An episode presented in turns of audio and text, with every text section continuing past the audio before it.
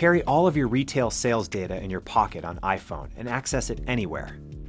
With the Square Dashboard app from the App Store, you can track real time transactions at a glance and create custom reports. Daily revenue appears on the home screen by hour with a breakdown of your most important sales data. Let's say you're preparing for tomorrow. In a single tap, you can quickly compare sales data against previous days to help forecast staffing and inventory needs. And you can navigate to a specific day to get a closer look at how sales break down by category and item.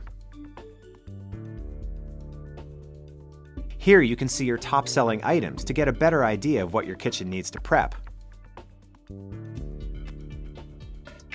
With iPhone, that's all it takes to stay on top of your business.